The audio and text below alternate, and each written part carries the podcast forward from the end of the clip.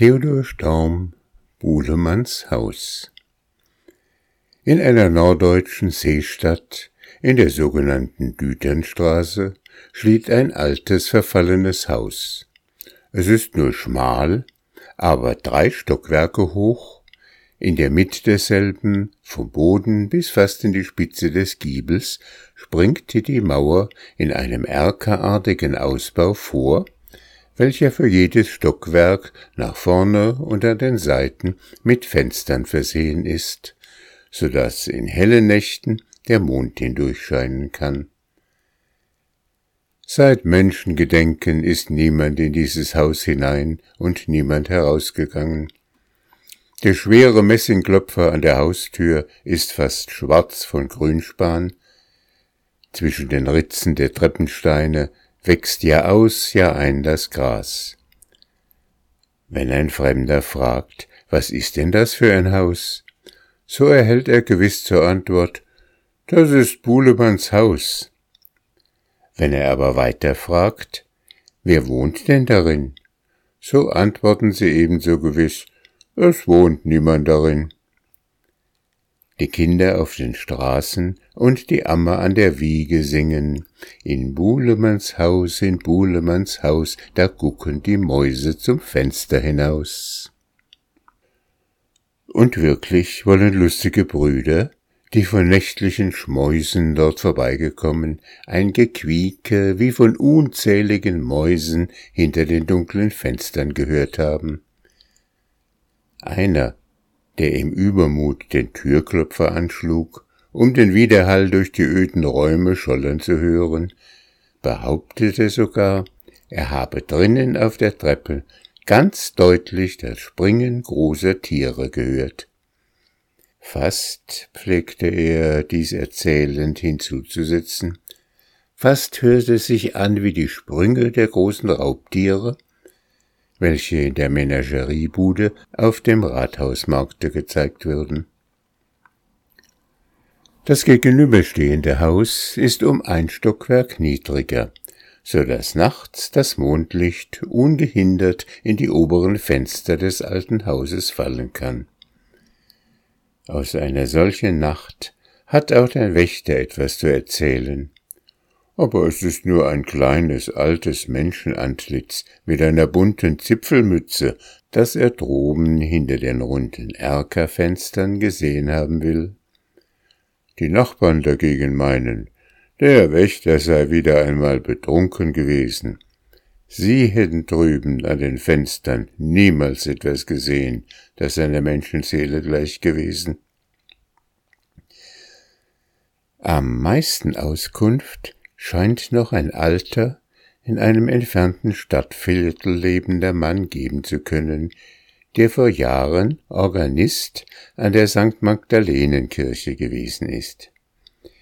Ich entsinne mich, äußerte er, als er einmal darüber befragt wurde, ich entsinne mich noch sehr wohl des hageren Mannes, der während meiner Knabenzeit allein mit einer alten Weibsperson in jenem Hause wohnte.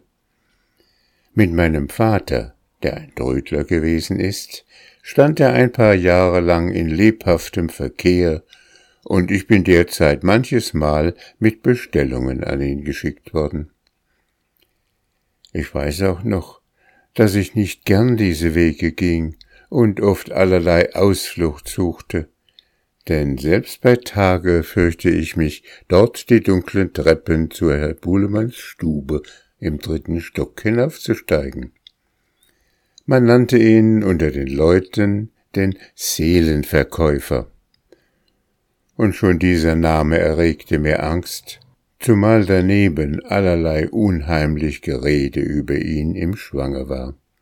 Er war, ehe er nach seines Vaters Tode das alte Haus bezogen, viele Jahre als Supercargo auf Westindien gefahren.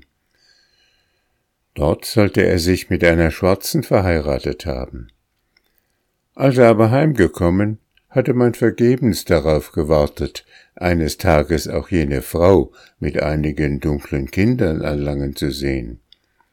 Und bald hieß es, er habe auf der Rückfahrt ein Sklavenschiff getroffen und an den Kapitän desselben sein eigen Fleisch und Blut nebst ihrer Mutter um schnödes Gold verkauft. Was war es an solchen Reden gewesen? Das vermag ich nicht zu sagen, pflegte der Greis hinzuzusetzen, denn ich will auch einem Toten nicht zu nahe treten. Aber so viel ist gewiss, ein geiziger und menschenscheuer Kauz war es, und seine Augen blickten auch, als hätten sie böse Taten zugesehen. Kein Unglücklicher und Hilfesuchender durfte seine Schwelle betreten. Und wann immer ich damals dort gewesen, stets war von innen die eiserne Kette vor die Tür gelegt. Wenn ich dann den schweren Klopfer wiederholt hatte anschlagen müssen, so hörte ich wohl von der obersten Treppe herab die scheltende Stimme des Hausherrn. Frau Anken, Frau Anken, ist sie taub? Hört sie nicht, es hat geklopft. Alsbald ließen sich aus dem Hinterhause über Pesel und Korridor die schlurfenden Schritte des alten Weibes vernehmen. Bevor sie aber öffnete, fragte sie hüstelnd, Wer ist es denn? und erst wenn ich geantwortet hatte, es ist der Leberecht, wurde drinnen die Kette abgehakt. Wenn ich dann hastig die 77 Treppenstufen, denn ich habe sie einmal gezählt, hinaufgestiegen war, pflegte Herr Buhlemann auf dem kleinen dämmerigen Flur vor seinem Zimmer schon auf mich zu warten. In diese selbst hat er mich nie hineingelassen. Ich sehe ihn noch, wie er in seinem gelb geblümten Schlafrock mit der spitzen Zipfelmütze vor mir stand, mit der einen Hand rücklings die Klinke seiner Zimmertür haltend. Während ich mein Gewerbe bestellte, pflegte er mich mit seinen grellen, runden Augen ungeduldig anzusehen und mich darauf hart und kurz abzufertigen. Am meisten erregten damals meine Aufmerksamkeit ein paar ungeheure Katzen, eine gelbe und eine schwarze, die sich mitunter hinter ihm aus der Stube drängten und ihre dicken Köpfe an seinen Knien rieben. Nach einigen Jahren hörte indes der Verkehr mit meinem Vater auf, und ich bin nie mehr dort gewesen. Dies alles ist nun über siebzig Jahre her, und Herr Buhlemann muss längst dahingetragen sein, von wann er niemand wiederkehrt. Der Mann irrte sich, als er so sprach. Herr Buhlemann ist nicht aus seinem Hause getragen worden, er lebt jetzt noch darin. Das aber ist so zugegangen. Vor ihm, dem letzten Besitzer, noch um die Zopf- und Haarbeutelzeit, wohnte in jenem Haus ein Pfandverleiher, ein altes, verkrümmtes Männchen, da er sein Gewerbe mit Umsicht seit über fünf Jahrzehnten betrieben hatte und mit einem Weibe, das ihm nach dem Tode seiner Frau die Wirtschaft führte, aufs spärlichste lebte, so war er endlich ein reicher Mann geworden. Dieser Reichtum bestand aber zumeist in einer unübersehbaren Menge von Preziosen, Geräten und seltsamsten Trödelkram, was er alles von Verschwendern oder Notleidenden im Lauf der Jahre als Pfand erhalten hatte, und das dann, da die Rückzahlung des darauf gegebenen Darlehens nicht erfolgte, in seinem Besitz geblieben war. Da er bei dem Verkauf dieser Pfänder, welche gesetzlich durch die Gerichte geschehen musste, den Überschuss des Erlöses an die Eigentümer hätte herausgeben müssen, so häufte er sie lieber in den großen Nussbaumschränken auf, mit denen er zu diesem Zweck nach und nach die Stuben des ersten und endlich auch des zweiten Stockwerks besetzt wurden. Nachts aber, wenn Frau Anken im Hinterhaus in ihrem einsamen Kämmerchen schnarchte und die schwere Kette vor der Haustür lag, Da stieg er oft mit leisem Tritt die Treppen auf und ab, in seinen hechtgrauen Rockkolor eingeknöpft, in der einen Hand die Lampe, in der anderen das Schlüsselbund, öffnete er bald im ersten, bald im zweiten Stockwerk die Stuben und die Schranktüren, nahm hier eine goldene Repetieruhr, dort eine emaillierte Schnupftabaksdose aus dem Versteck hervor und berechnete bei sich die Jahre ihres Besitzers und ob die ursprünglichen Eigentümer dieser Dinge wohl verkommen und verschollen seien, oder ob sie noch einmal mit dem Gelde in der Hand wiederkehren und ihre Pfände zurückfordern könnten?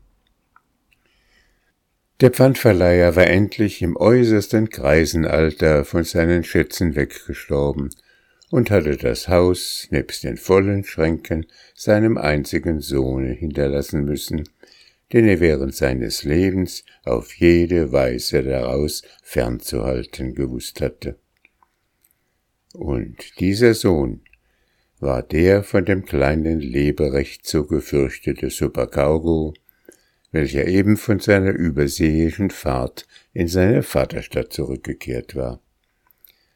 Nach dem Begräbnis des Vaters gab er seine früheren Geschäfte auf und bezog dessen Zimmer im dritten Stock des alten Erkerhauses, wo nun statt des verkrümmten Männchens im hechtgrauen Rockelor eine lange hagere Gestalt im gelbgeblümten Schlafrock und bunter Zipfelmütze auf und abwandelte oder rechnend an dem kleinen Pulte des Verstorbenen stand. Auf Herrn Buhlemann hatten sich indessen das Behagen des alten Pfandverleihers an den aufgehauften Kostbarkeiten nicht vererbt. Nachdem er bei verriegelten Türen den Inhalt der großen Nussbaumschränke untersucht hatte, ging er mit sich zu Rate, ob er den heimlichen Verkauf dieser Dinge wagen sollte, die immer noch das Eigentum anderer waren und an deren Wert er nur auf Höhe der ererbten und, wie die Bücher ergaben, meist sehr geringen Darlehensforderung einen Anspruch hatte. Aber Herr Buhlemann war keiner von den Unentschlossenen. Schon in wenigen Tagen war die Verbindung mit einem in der äußersten Vorstadt wohnenden Trödler angeknüpft. Und nachdem man einige Pfänder aus den letzten Jahren zurückgesetzt hatte, wurde heimlich und vorsichtig der bunte Inhalt der großen Nussbaumschränke in gediegene Silbermünzen umgewandelt. Und das war die Zeit, wo der Knabe Leberecht ins Haus gekommen war. Das gelöste Geld tat Herr Buhlemann in große, eisenbeschlagene Kästen, welche er nebeneinander in seiner Schlafkammer setzen ließ. Denn bei der Rechtlosigkeit seines Besitzes wagte er nicht, es auf Hypotheken auszutun oder sonst wie öffentlich anzulegen. Als alles verkauft war, machte er sich daran, sämtliche für die mögliche Zeit seines Lebens denkbare Ausgaben zu berechnen. Er nahm dabei ein Alter von 90 Jahren in Ansatz und teilte dann das Geld in einzelne Päckchen je für eine Woche, indem er auf jedes Quartal noch ein Röllchen für unvorhergesehene Ausgaben dazulegte. Dieses Geld wurde für sich in einen Kasten gelegt, welcher nebenan im Wohnzimmer stand, und alle Sonnabendmorgen erschien Frau Anken, die alte Wirtschafterin, die er aus der Verlassenschaft seines Vaters mit übernommen hatte, um ein neues Päckchen in Empfang zu nehmen und über die Verausgabung des vorigen Rechenschaft zu geben. Wie schon erzählt, hatte Herr Buhlemann Frau und Kinder nicht mitgebracht, dagegen waren zwei Katzen von besonderer Größe, eine gelbe und eine schwarze, am Tage nach der Beerdigung des alten Pfandverleihers durch einen Matrosen in einem fest zugebundenen Sack vom Bord des Schiffes ins Haus getragen worden. Diese Tiere waren bald die einzige Gesellschaft ihres Herrn. Sie erhielten mittags ihre eigene Schüssel, die Frau Anken unter verbissenen Ingrim Tag aus und ein für sie bereiten musste. Nach dem Essen, während Herr Buhlemann sein kurzes Mittagsschläfchen abtat, saßen sie gesättigt neben ihm auf dem Kanapee, ließen ein Läppchen Zunge hervorhängen und blinzelten ihn schläfrig aus ihren grünen Augen an. Waren sie in den unteren Räumen des Hauses auf der Mausjagd gewesen, was ihnen indes immer einen heimlichen Fußtritt von dem alten Weibe eintrug, so brachten sie gewiss die gefangenen Mäuse zuerst ihrem Herrn im Maule hergeschleppt und zeigten sie ihm, ehe sie unter das Kanapee krochen, um sie zu verzehren. War dann die Nacht gekommen, und hatte Herr Buhlemann die bunte Zipfelmütze mit einer weißen vertauscht, so begab er sich mit seinen beiden Katzen in das große Gardinenbett im Nebenkämmerchen, wo er sich durch das gleichmäßige Spinnen der zu seinen Füßen eingewühlten Tiere in den Schlaf bringen ließ.